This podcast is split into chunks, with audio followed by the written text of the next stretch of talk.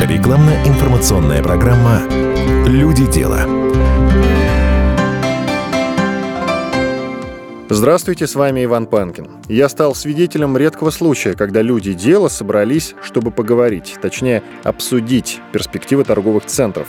Эта отрасль одна из самых пострадавших в 2020 году. Для этого в Москву на международный форум съехались десятки людей. На этом мероприятии под названием «Конгресс управляющих будущее торговых центров» в основном собрались только те, для кого торговый центр – это дело жизни и второй дом.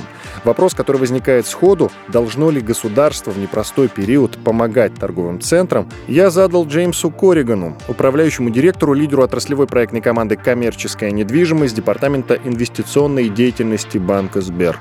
Естественно, государство должно реагировать. Все это владельцы торговых центров, они же налогоплательщики. Когда ситуация такая, что надо закрыть торговый центр, и вирусчик могут остановиться на какой-то период. Ну, я считаю, что да, может, должны подождать.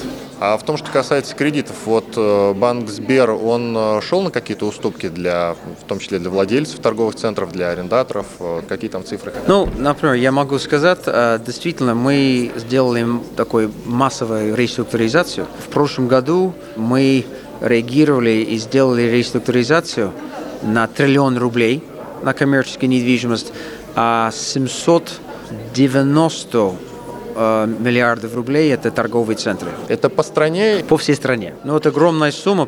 Форум «Конгресс управляющих будущее торговых центров» — это еще один редкий случай, когда конкуренты становятся компаньонами, потому что тяжелые времена требуют новых подходов. Преодолеть трудности в таком случае можно только совместными усилиями, потому что от этого зависит общее дело.